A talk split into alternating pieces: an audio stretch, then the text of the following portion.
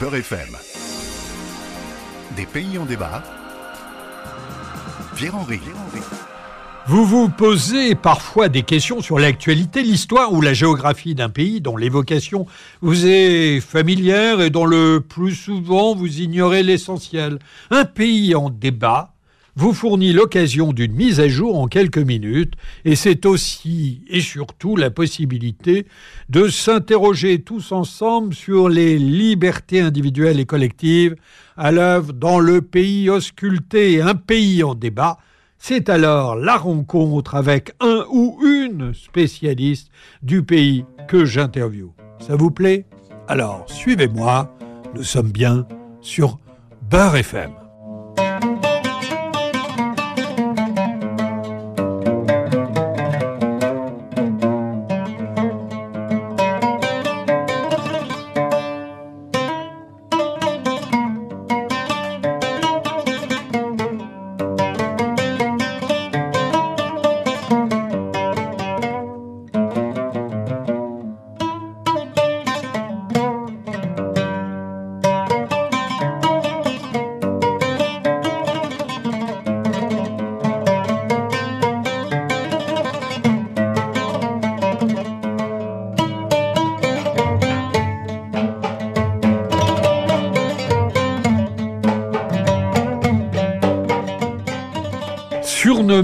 l'Arabie heureuse, le territoire dont nous allons parler aujourd'hui fut longtemps synonyme de richesse en tout genre et d'abord en eau.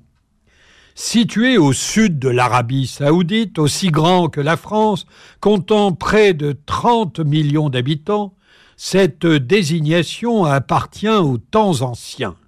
Aujourd'hui, la sécheresse a tout ravagé, mais plus encore, les guerres qui sévissent depuis près de 50 ans. Oui, c'est bien du Yémen dont je vous parle. Ce que vous entendez là, c'est de la musique qui vient de l'Adramaout, cette région au sud du Yémen. Un genre musical yéménite qui se chante seul, accompagné d'un luth.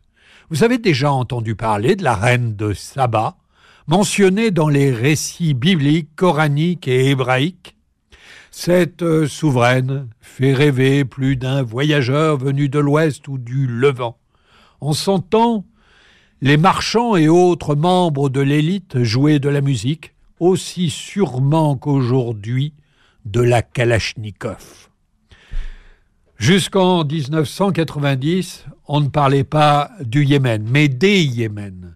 Au nord, la République arabe du Yémen, ancien royaume musulman et d'inspiration nassériste, qui naît en 1947 d'un coup d'État. Au sud, après une occupation britannique longue, on proclame la République populaire du Yémen en juin 1969.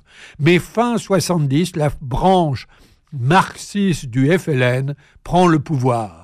Elle ambitionne de dissoudre les structures de pouvoir tribales pour avancer vers une société sans classe. Elle annonce immédiatement la dépossession des chèques et des sultans de tous leurs titres et droits fonciers, interdit les noms tribaux et le port du poignard traditionnel la République démocratique populaire du Yémen, affaiblie par des divisions internes et une baisse de l'aide soviétique, ne tarde pas à envisager une unification avec sa voisine du Nord, la République arabe du Yémen. Le 22 mai 1990, la République démocratique populaire du Yémen est fondue dans la République arabe du Yémen.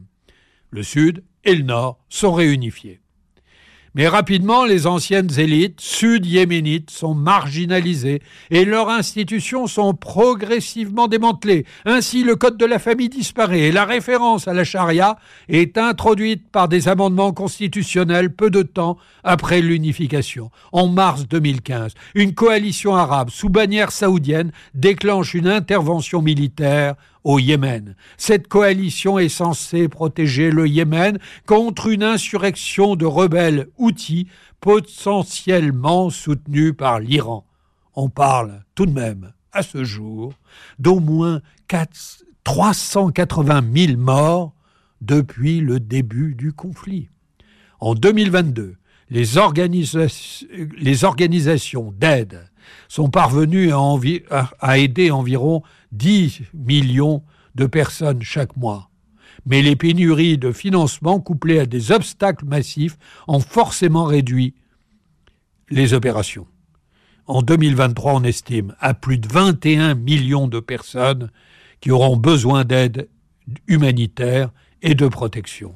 Retour sur un des conflits les plus importants au monde avec notre invité Laurent Bonnefoy, politologue chargé de recherche au CNRS, spécialiste de la scène politique yéménite.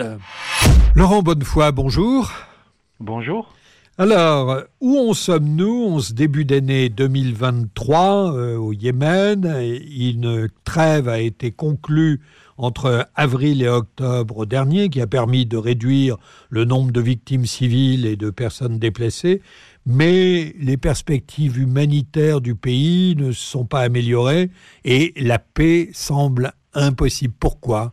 Alors pourquoi? Parce que je pense que c'est un, conflit qui... Euh, eh bien, dure déjà depuis euh, un grand nombre d'années. Il va entrer euh, en mars prochain euh, dans sa neuvième année.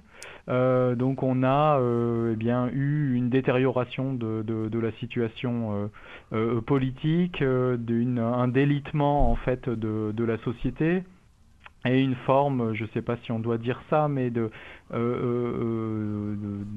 d'habitude euh, qui fait que effectivement sur le plan humanitaire, sur le plan économique, euh, euh, tout semble s'être détruit. de la même façon, l'État, le système scolaire, etc. L'année 2022, comme vous l'avez dit, elle a été caractérisée par un, certain espoir, c'est-à-dire qu'on a eu une trêve qui a été renouvelée plusieurs fois, mais pas en octobre 2022. Euh, et pourtant, depuis, euh, depuis euh, donc cinq mois maintenant, on vit dans une forme de situation ni guerre ni paix, c'est-à-dire que l'intensité des combats n'a, bah, s'est, atténuée, y compris malgré le, le, le, en, enfin en dépit du, du, du non-renouvellement. Mais il y a une forme d'attentisme aujourd'hui. Donc il est difficile, on ne peut pas penser que la paix est impossible, d'autant plus qu'il y a de nombreuses rumeurs ces derniers jours euh, concernant euh, un accord, euh, alors qui pourrait être un accord tacite, entre la rébellion houthiste et puis l'Arabie saoudite. Donc ça ne mettrait malheureusement pas fin à la guerre, mais ça constituerait une étape qui est importante. D'autant plus que euh, eh bien, euh, les euh, bombardements saoudiens ont été depuis 2015 les plus meurtriers d'une part et puis les plus destructeurs du, des infrastructures, des villes au Yémen. Mais alors, Laurent Bonnefoy, vous venez de parler des outils. Alors, qui sont-ils? Par qui sont-ils soutenus et que veulent-ils?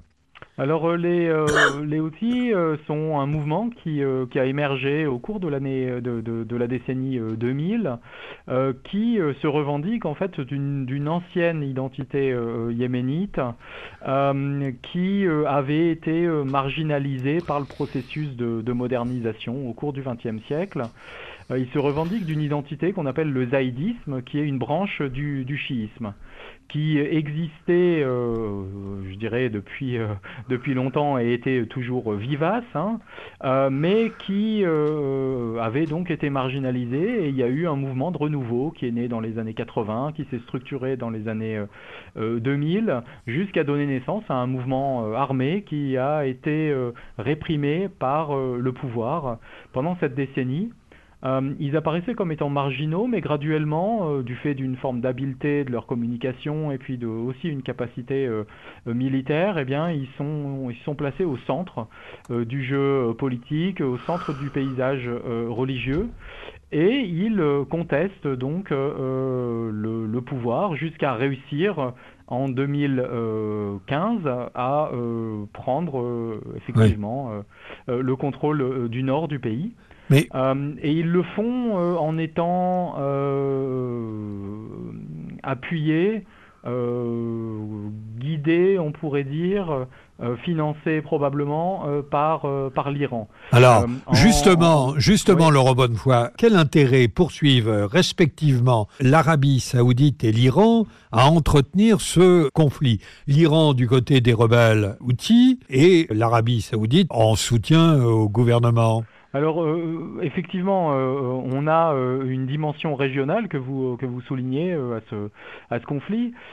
Et l'Iran a d'une certaine manière en soutenant les les Houthis l'intérêt de, de trouver un allié sur sur la scène sur la scène régionale. De la même façon que l'Iran soutient le Hezbollah au, au, Liban par exemple, il y a cette idée d'avoir finalement un allié local qui va euh, pouvoir ou euh, d'une certaine manière mettre à mal euh, un ennemi de l'Iran, à savoir ici l'Arabie saoudite.